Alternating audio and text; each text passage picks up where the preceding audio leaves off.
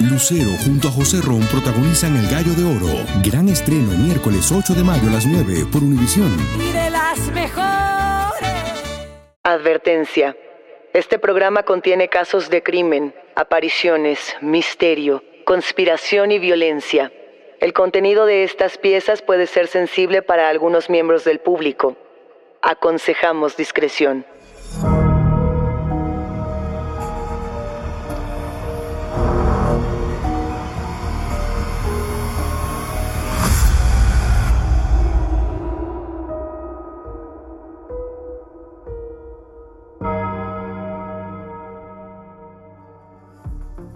Saludos enigmáticos, bienvenidos y bienvenidas de vuelta a nuestra conversación con especialistas en misterio. Los invitamos a seguirnos en nuestras redes sociales, Instagram y Facebook, porque hoy vamos a estar hablando de maldiciones y música. Recuerden que pueden escucharnos a través de la app de Euforia, la página de YouTube de Euforia Podcast o donde sea que escuchen podcast. Y no, no se olviden de suscribirse o de seguir el show para que no se pierdan ni un momento de enigmas sin resolver.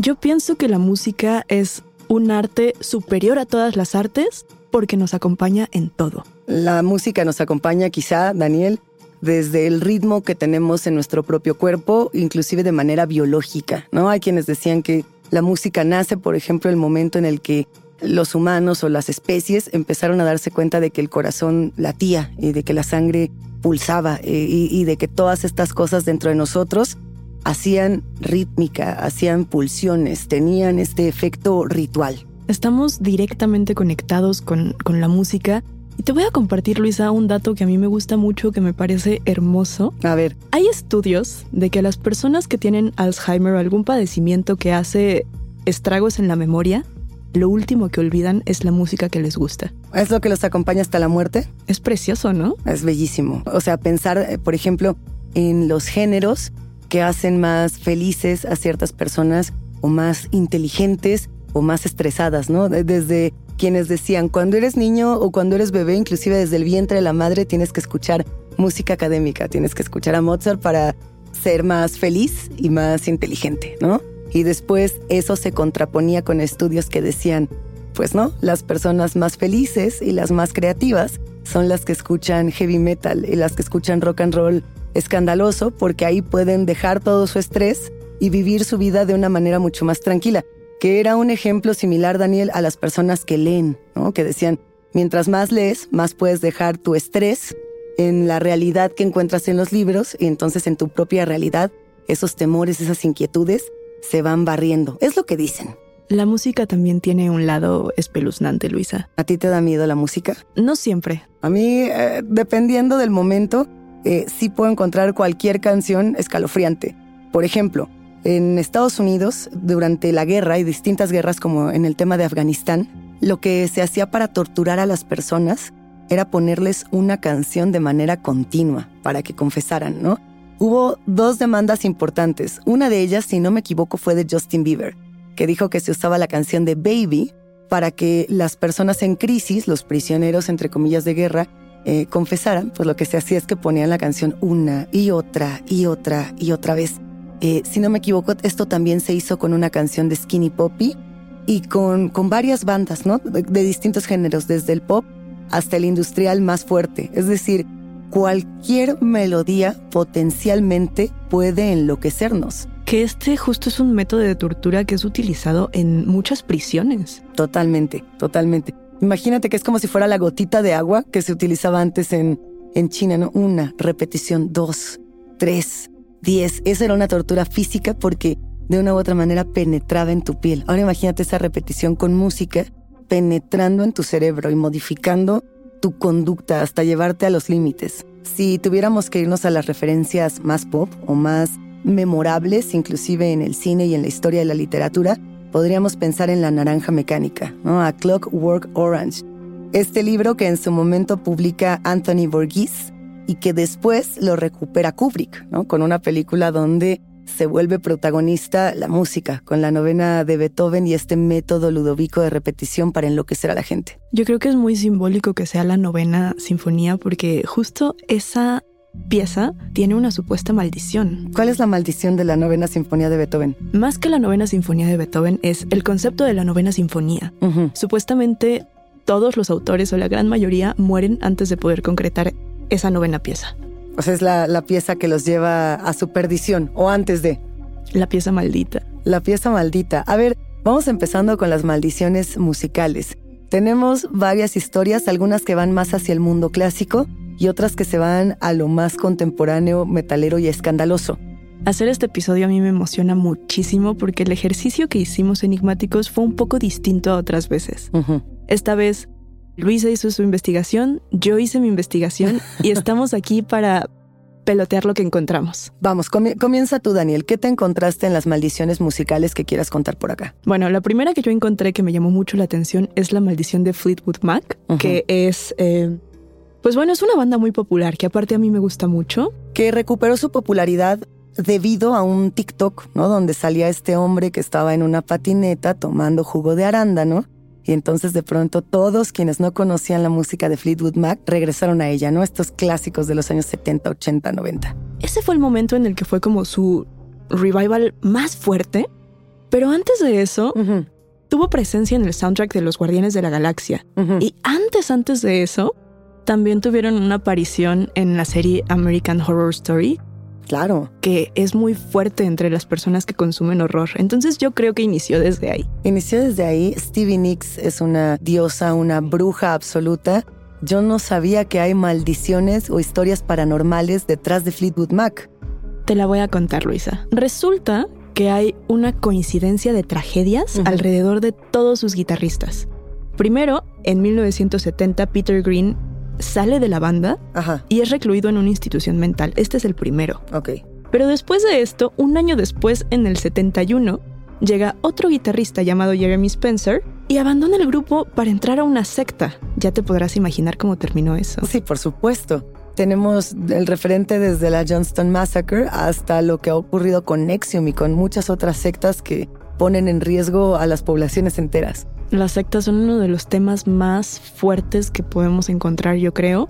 Resulta que un año después, en el 72, llega Danny Kirwan y empiezan a tener problemáticas dentro de la banda al punto de que también es recluido en una institución mental.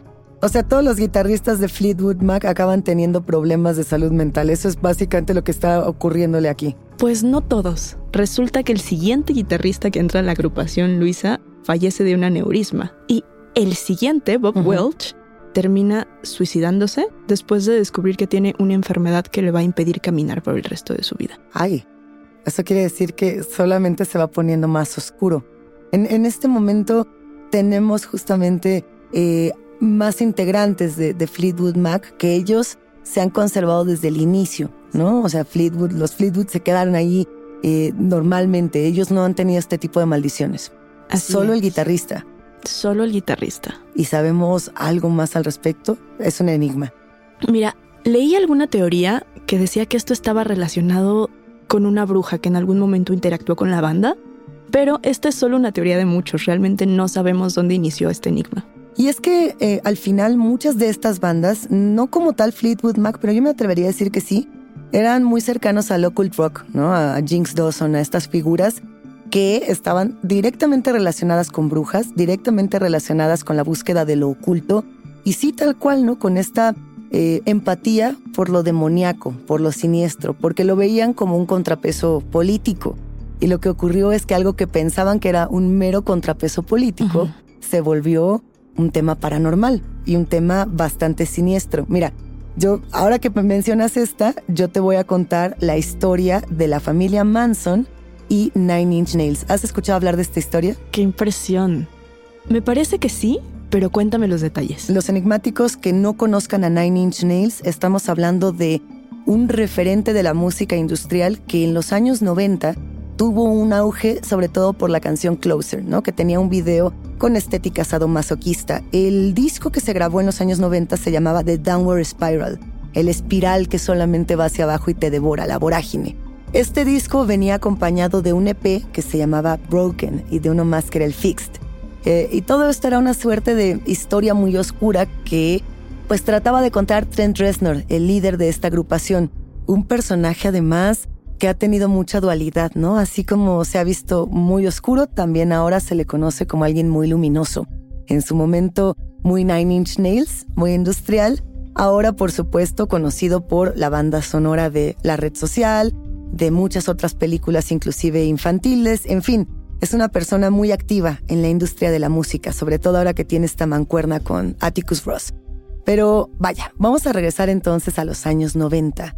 En los años 90, en los tiempos del Broken, eh, Nine Inch Nails grabó muchos videos con personajes muy oscuros, con personajes que eran pues de una manera mal vistos, pero yo también creo que merecían un lugar en la música y que si no hubiera sido por Trent Reznor eso nunca hubiera sucedido. No es el caso de Bob Flanagan, por ejemplo, que era conocido como el super sadomasoquista, que era un hombre que tenía eh, fibrosis quística y hacía shows muy extremos, muy espectaculares, donde hablaba tanto de su fibrosis como de su pasión por el sadomasoquismo. Entonces, estamos en esos tiempos y justamente Nine Inch Nails está por grabar ese legendario álbum, el álbum que cambió la historia del industrial.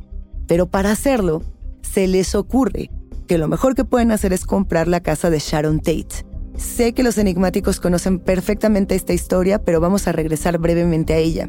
En 1969, la actriz y modelo estadounidense Sharon Tate perdió la vida junto con sus compañeros, su familia, en esta casa que rentaba, que alquilaba junto con Roman Polanski, junto a su pareja, el cineasta que, bueno, pues él, él no pierde la vida en este atentado. Eh, la familia, las personas cercanas a Sharon Tate son brutalmente masacradas. En esta casa se sabe que Sharon Tate estaba embarazada y que también fue asesinada la, la criatura en su vientre, por así decirlo, ¿no? Es un tema muy oscuro en la historia americana porque a partir de este momento, Daniel Enigmáticos, la figura del asesino serial o de la masacre como tal se vuelve algo efervescente, algo que no contemplábamos como parte de nuestra realidad y que ahí todo el mundo empezó a decir, esto me podría pasar. Yo creo que esto que estás diciendo es una de las postales más horribles de la historia americana. Sin duda. Pero bueno, ellos rentan esta casa en Cielo Drive para grabar. ¿Ellos sabían lo que estaban rentando o fue una casualidad? Por supuesto que lo sabían. O sea, Trent Reznor encontraba totalmente fascinante vivir en este lugar. Eh, hay que decirlo, en los años 90 sí había una fascinación por el true crime como, como ahora, pero no con ese boom. O sea, el hecho de que él comprara esta casa era algo insólito y las personas cuando se enteraron de que había comprado esta casa para vivir en ella y para grabar un disco, pensaron lo peor. Yo soy el, el rockero, el músico más malo de todos, ¿no? Inclusive a esta casa la bautizó como Le Pig. Le pone así porque Le Pig es una referencia a las pintas, a los grafitis que deja eh, la familia Manson o que deja la secta de Charles Manson en las paredes, ¿no? Después de realizar este terrible asesinato. Entonces compra la casa y comienzan a grabar allí. Eh, hay muchas leyendas urbanas, ninguna de estas ha sido comprobada. Lo que se dice es que durante la grabación hubo montones de eventos paranormales, hay inclusive muchos blogs donde dicen que muchos de los sonidos que se encuentran en este álbum de música industrial que tiene muchos gritos, sonidos de tortura, mucha oscuridad, que muchos de esos gritos no habían sido grabados, pero eso es lo que se dice. Trent Reznor de hecho nunca ha entrado en ese juego. Lo que Trent Reznor cuenta, y yo creo que eso es muy valioso para este episodio, es que él estaba trabajando en el Downward Spiral y vivía justamente donde mataron a Sharon Tate, estaba en esta casa y conoció a su hermana, conoció a la hermana de Sharon Tate. Ok. Y entonces la hermana le dice lo siguiente, a ver, se los voy a, se los voy a leer tal cual. Trent Reznor dice lo siguiente, mientras trabajaba en Downward Spiral, vivía en la casa donde mataron a Sharon Tate y un día conocí a la hermana fue una cosa al azar, solo un breve encuentro, y ella dijo, ¿estás viviendo en casa de mi hermana para explotar su muerte? Por primera vez, todo el asunto me dio una bofetada en la cara. Entonces yo le respondí, no, es solo mi propio interés por el folclore estadounidense. Estoy en un lugar donde ocurrió una parte extraña de la historia. Eso lo dijo Trent Reznor en una entrevista en 1997. Pero lo cierto es que después de eso, él cuenta que se fue a su casa es decir, a la casa de Sharon Tate, y lloró toda la noche. Y se dio cuenta de que había hecho algo que, que no había medido o que no había dimensionado, que creo que es parte de la pregunta que nos hacemos todos los días con la fascinación por los asesinos seriales, la fascinación por la muerte, que es algo que aquí, por ejemplo, tratamos mucho, ¿no? En Enigmas sin resolver. y al poco tiempo se mudó de esta casa. Estoy viendo fotografías justo ahora y esto no parece para nada un estudio amateur o un montaje improvisado. ¿Sabes si esto sigue operando? No, por supuesto que no. Justo después de, de ese momento, Daniel, demolieron la casa.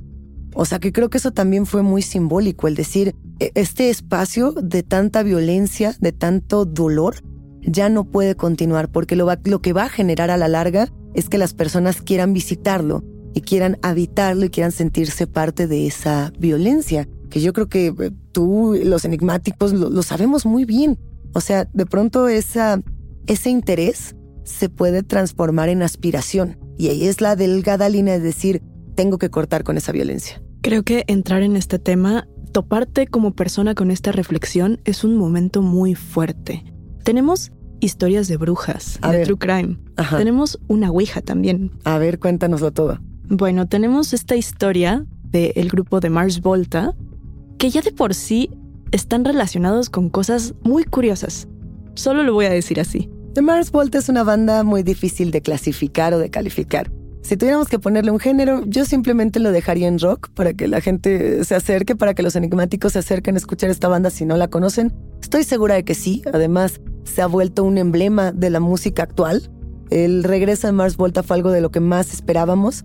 Pero a mí toda la vida desde chiquilla, ciertas canciones de Mars Volta me generaban mucha inquietud, me ponían bastante nerviosita. Creo que tienen un estilo que de por sí es muy inquietante y conocer las historias detrás de lo vuelve aún más. A ver, cuéntanos qué pasó con The Bethlehem Goliath. Resulta que Omar Rodríguez López, el líder de esta agrupación, le regala a Cedric, su compañero, una Ouija. En un principio es un regalo curioso, divertido, que ellos utilizan como entretenimiento durante una gira antes de subir al escenario. ¿Tú has regalado Ouijas solo para saber si este es un regalo curioso?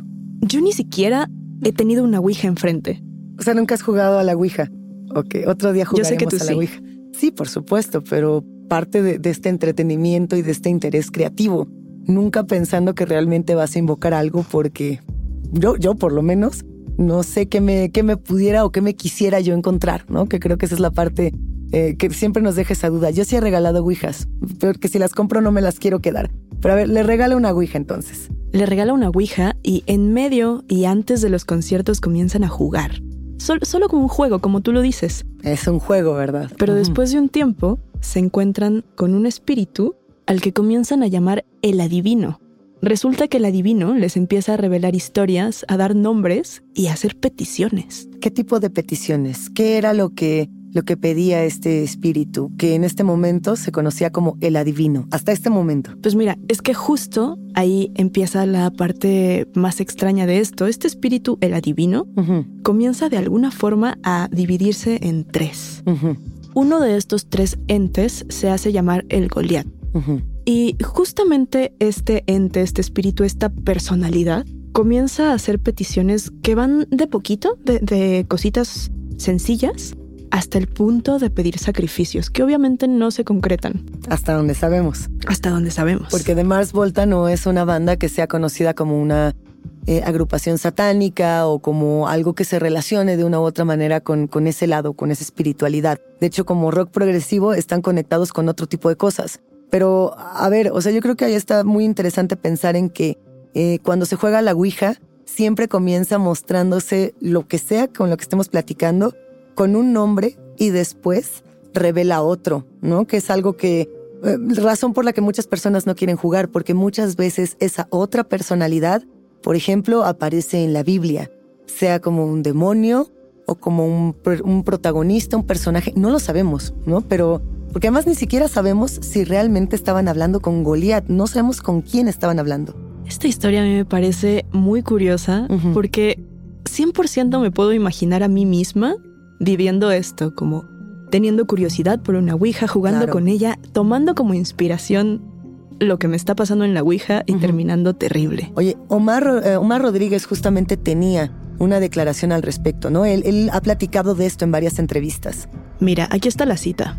Todo empezó como una forma de pasar el tiempo, divertirse, pero empezaron a ocurrir cosas. Tras un tiempo no podíamos dejar de escribir todo este material.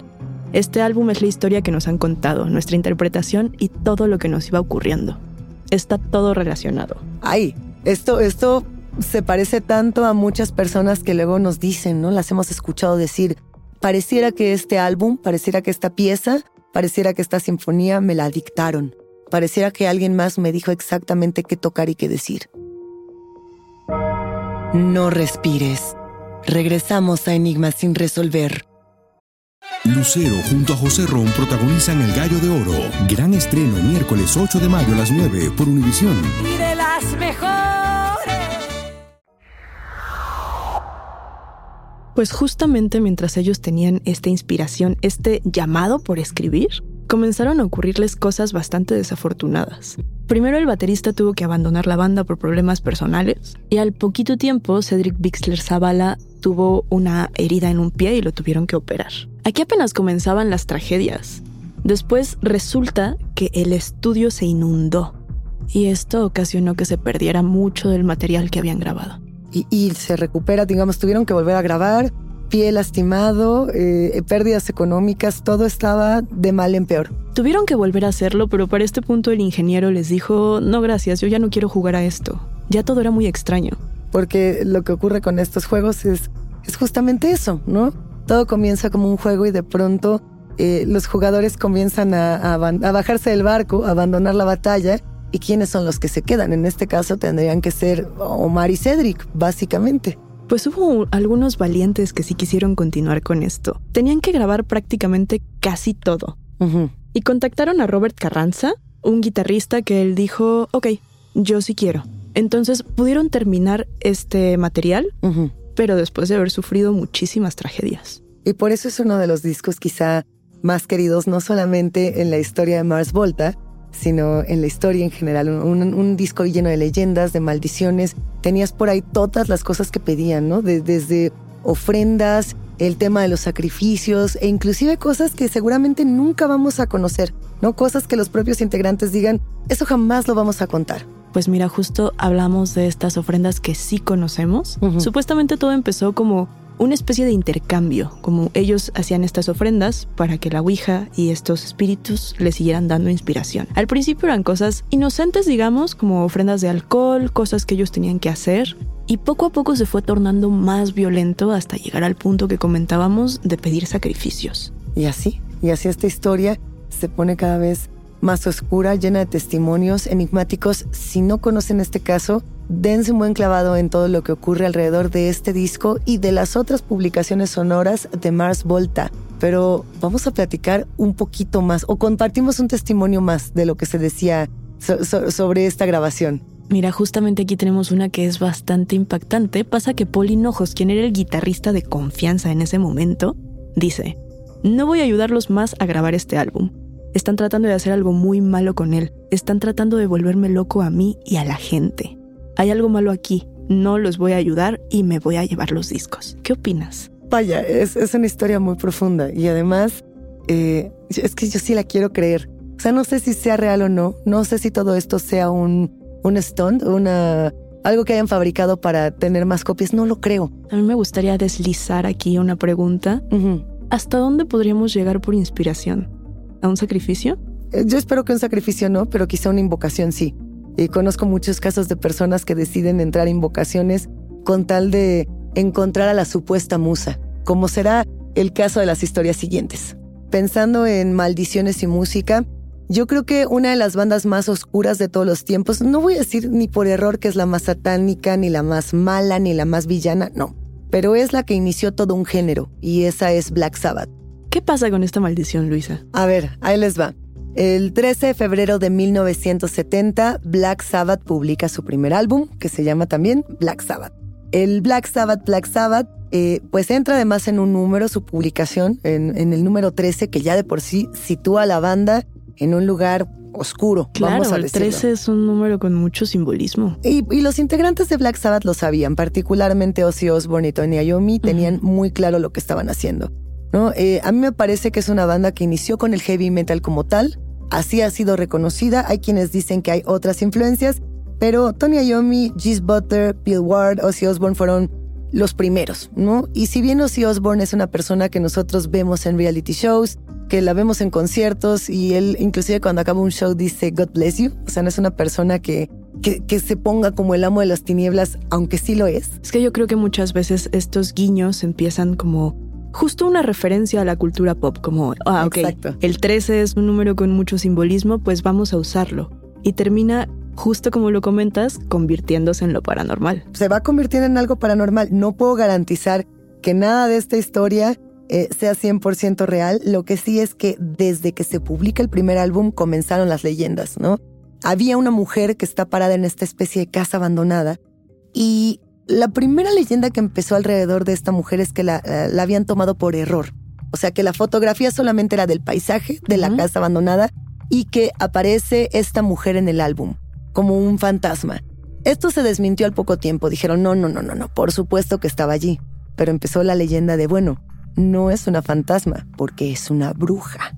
Y la legendaria historia de quién es esta mujer, esta presencia inquietante vestida de negro, continuó durante años. Yo creo que fue uno de los, de los emblemas de la estética del satanismo musical más grandes. Y cuando me refiero a musical, estoy hablando de portadas, estoy hablando de arte alrededor de la música.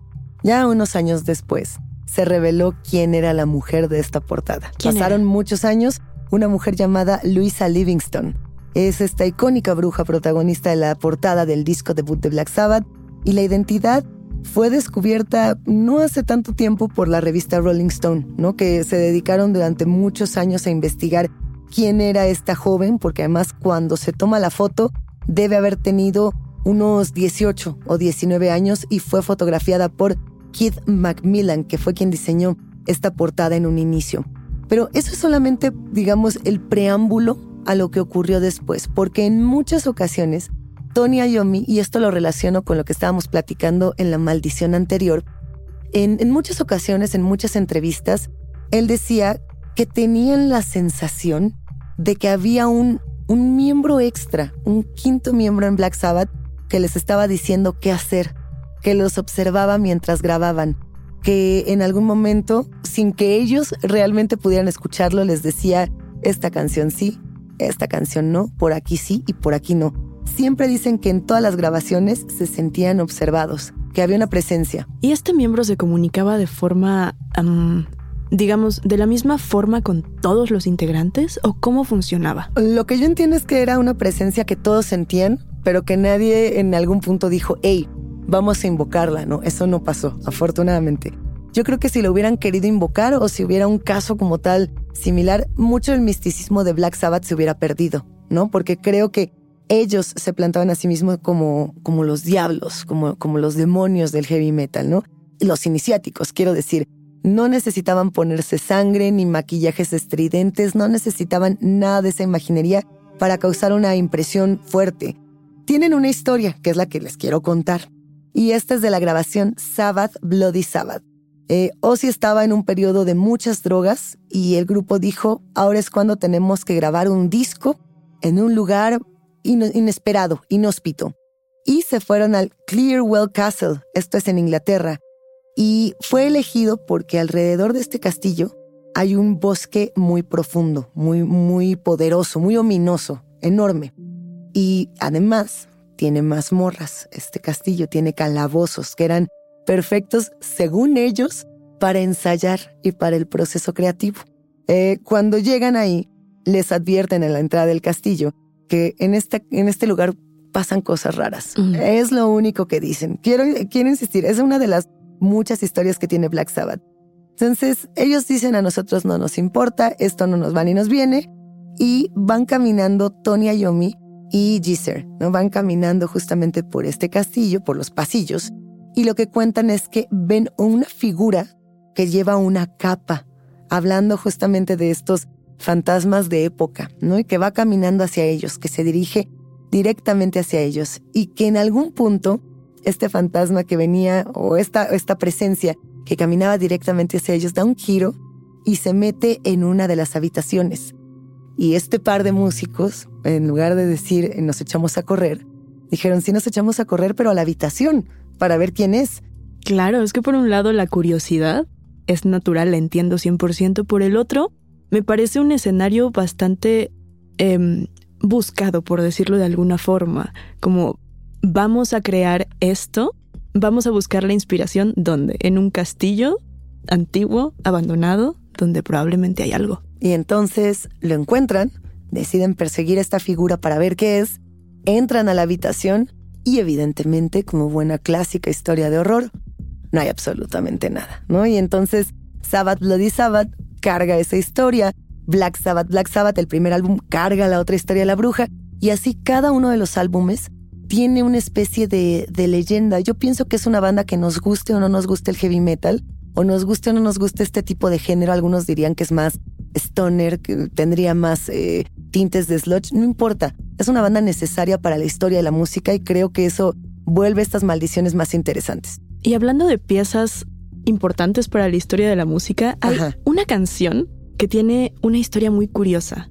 Yo estoy segura que todos o la gran mayoría conocemos la canción My Way, escrita por Paul Anka y cantada por Frank Sinatra.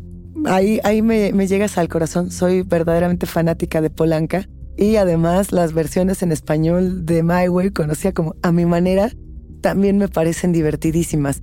No sabía tampoco que hay maldiciones al respecto. Había escuchado algunas historias, pero no una maldición como tal. Esta historia es conocida sobre todo en Filipinas y es muy extraña porque resulta que como una constante muy rara, muchas personas que cantan esta canción en karaoke son asesinadas con mucha violencia. ¿En dónde ocurre esto? En Filipinas. O sea, yo voy a Filipinas y por alguna razón fuera de mi entendimiento decido ir a un karaoke, decido cantar My Way y voy a morir asesinado ahí.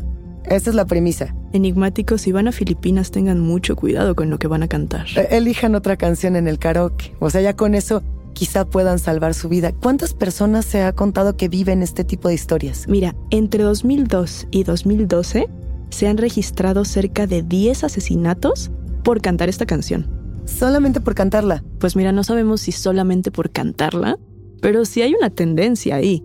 Realmente eh, no sabemos si probablemente esta canción, como es muy simbólica para muchas personas. Si la llegas a interpretar mal, tal vez enojes a alguno. Pero ¿crees que sea motivo suficiente? es que es que justo así se construyen las maldiciones. Pues mira, muchos expertos atribuyen esto a la violencia que hay en ciertos sectores de, Filipinas. Pero a mí me parece una coincidencia muy rara. Es que esto nos recuerda tal cual a la maldición con Gloomy Sunday, ¿no? Que esa la hemos platicado muchas veces, ha tenido muchos episodios en distintos podcasts. La historia de la canción húngara del suicidio, ¿no? Que en los años 30 fue baneada de distintos espacios, que no la debías escuchar porque te podías suicidar. Esa era la, primera maldición como tal, yo creo que de una pieza. Billie Holiday fue la que recupera esta canción que en un inicio era de rezos seres, ¿no? Y entonces lo que decían era, la canción original hará que te suicides, no la escuches, ¿no? Eso pasaba desde el 33 que se estrenó esta canción. Eh, insisto, primero es del húngaro Ceres, después Billie Holiday y muchas personas la han vuelto a cantar. Yo no conozco un solo caso de un suicidio debido a esta canción, pero supongo que debe haber ciertas cosas que se activen o se desactiven en nuestra mente cuando escuchamos melodías. ¿no? Mira, esta canción la puedes escuchar sin ningún problema, pero mucho cuidado con cantarla. Es que no sé qué es lo que despierta en ciertas personas. El instinto asesino. Una última maldición, ¿te parece bien? ¿Cuál tenemos, Luisa? Nos podemos despedir con la maldición de Jim Morrison. Y este es un caso que me parece que es bellísimo. Es muy, no voy a decir tierno, pero a mí me genera mucha empatía. Yo sé que Jim Morrison no necesita presentación, es uno de los músicos más famosos y más imitados de la historia. Luego de que Jim Morrison pierde la vida, ahora sí que desde los años 70 hasta nuestros días, seguimos pensando en él y muchas personas comenzaron a volverse imitadoras de Jim Morrison. Esto a mí me gustaba mucho porque se detectaban distintas manifestaciones o apariciones paranormales de Jim Morrison en Los Ángeles, por ejemplo, ¿no? Y entonces decían, se apareció el fantasma de Jim Morrison aquí, se apareció allá, se apareció en este hotel. Y después empezaron a ver que no, un poco como lo que pasaba con el caso de los payasos asesinos en Estados Unidos, que alguien dijo, yo quiero ser como los payasos asesinos y entonces se maquillaba y salía a la calle a asustar gente, igualito, pero con Jim Morrison. Entonces empezaron a ver toda clase de avistamientos, de hecho, no voy a decir que era exactamente igual, o sea, no era una moda de vamos a vestirnos como Jim Morrison y salir a la calle, pero sí había un, un gusto por lo paranormal en ese sentido. ¿Había aquí algún sector específico que tuviera esta aparición? Por ejemplo, si eres músico se te aparece o era algo general? Es que hasta este momento todo podía parecer una broma. Hasta ese momento todos decíamos, esto nada más tiene que ver con copycats, con personas que quieren copiar el estilo de Jim Morrison y que quieren llamar la atención. Y todo esto cambia cuando en 1997 el historiador de rock Brett Meisner se va al Panteón, en, Francia, el cementerio donde están los restos de Jim Morrison. Estamos hablando del cementerio Père Lachaise. Y lo que cuenta este hombre, este crítico, que además tiene una fotografía y tiene imágenes para comprobar sus dichos, es que él encuentra la tumba de Jim Morrison en el cementerio y que en el fondo ve una figura blanca con los brazos aparentemente extendidos, ¿no? Aquí no se sabe, y es lo que yo no, no alcanzo a entender, ¿qué fue primero, la foto o la aparición? O sea, puede ser que él se toma la fotografía y luego la ve y entonces dice, este es el fantasma de Jim Morrison, o que él presencia, es decir, atestigua la aparición y luego toma la fotografía. Lo cierto es que esta fotografía se volvió muy famosa alrededor del mundo porque todos decían, bueno, eso no es el verdadero fantasma de Jim Morrison. En un cementerio verdaderamente famoso donde están los restos de Wilde, de Oscar Wilde, de autores, de pintores, de todos los músicos más famosos. Pero a ver, aquí tenemos la fotografía. De hecho, la vamos a compartir en las redes de Enigma sin resolver.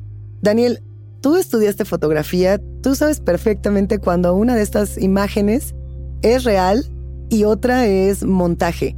Yo no sé si es montaje o no, pero tú ya me dijiste algunos apuntes interesantes. Mira, yo tampoco sé si es montaje o no, lo que sí te puedo decir es que me parece una imagen, digamos, curiosa. Para empezar, tenemos un encuadre que a mí me parece extraño porque la persona que se está tomando la foto está al, a uno de los lados y lo que queda central es la tumba de Jim Morrison al fondo. Ajá. Aquí yo me pregunto para empezar, si yo quisiera tomarme una fotografía en un monumento que, que, que me gusta o que Claro. me significa algo, lo haría enfrente, no, no a un lado y tan alejada. O sea, parece que la fotografía tiene una intención, es lo que nos estás diciendo. ¿Por qué nuestro crítico de rock no se pone en el punto central de la imagen, sino que se para en un costado de la foto como para permitir que el espectro de Jim Morrison sea el protagonista? Salga por atrás. Exacto. Algo, algo que tengo que decir es que las proporciones son muy correctas. O sea, sí parece un, una persona de tamaño humano parada ahí, pero si acercamos un poco más la imagen y vemos la silueta completa, uno de los brazos es demasiado largo. Que, que fíjate que a mí eso sí me parecería, dentro de lo que podríamos estudiar, me parecería algo más realista, ¿no? Pensando en que un espíritu es luz o es, eh, es distinto, digamos, no es, no es acuerpado, no tiene carne. Entonces, pues si se mueve, quizá la estela del brazo podría hacer que pareciera un brazo muy largo, pero no es exactamente así. Mira, tú lo dijiste perfectamente en un episodio. Estamos hablando de cosas paranormales, no tienen que tener sentido visualmente hablando. Pero bueno, sin decir esta foto es montaje, esta foto no es real o si es real, a mí me parece que es una pieza muy afortunada porque la podemos analizar de distintas formas. Una de esas maneras es que Jim Morrison, o el presunto fantasma de Jim Morrison, tiene exactamente la posición que uno esperaría que Jim Morrison fantasma tuviera, ¿no? Estos brazos abiertos, los, los pantalones, porque además lo que parece es que es una persona sin camisa, ¿no? Como un hombre que va en sus pantalones, sin playera, sin camisa, eh, pues un poco siendo un rockstar en el cementerio. Lo cual, imagínate esa historia, Daniel, imaginemos enigmáticos por un momento que tenemos la oportunidad de ver a nuestro rockstar favorito caminando por el cementerio más famoso de París. Está increíble. Luisa, si tú pudieras encontrarte con un músico difunto, ¿con quién sería? Yo creo que hay muchísimos. Oh, la verdad es que me apasiona la música, es uno de mis, mis temas favoritos. Pero por cuestiones de, de interés eh, paranormal, yo creo que me encantaría encontrarme a Freddie Mercury. Imagínate ir caminando en algún teatro, en algún foro y escuchar a lo lejos un pirorero, ¿no? Así como muy bajito. Sería muy emocionante, sería como un sueño o una pesadilla hecha realidad, cualquiera de las dos. ¿Tú? Yo tampoco podría elegir a uno, pero por gusto personal podría decirte quizá David Bowie Claro. o Amy Winehouse. O sea, tendríamos que hacer una enorme fiesta en, en el otro lado paranormal, donde todos estos muertos, todos los del Club de los 27, por ejemplo, todos ellos que nos acompañaran. Enigmáticos, cuéntenos también en redes quién sería ese músico, eh, esa cantante, esa banda que les gustaría encontrar en Ultratumba. Enigmáticos, la conversación con nuestros especialistas en misterio ha terminado. Pero siempre hay otra grieta que investigar junto con ustedes. No se olviden de seguirnos en nuestras redes sociales. Nos encuentran a través de Instagram y Facebook. Yo soy Luisa Iglesias Y yo soy Daniel Duarte. y ha sido un macabro placer compartir con los enigmáticos. Recuerden que pueden escucharnos en la app de Euforia, la página de YouTube de Euforia Podcast o donde sea que escuchen podcast. Denle follow o suscríbanse al show en donde sea que nos escuchen y así no se pierden ni un momento de enigmas sin resolver.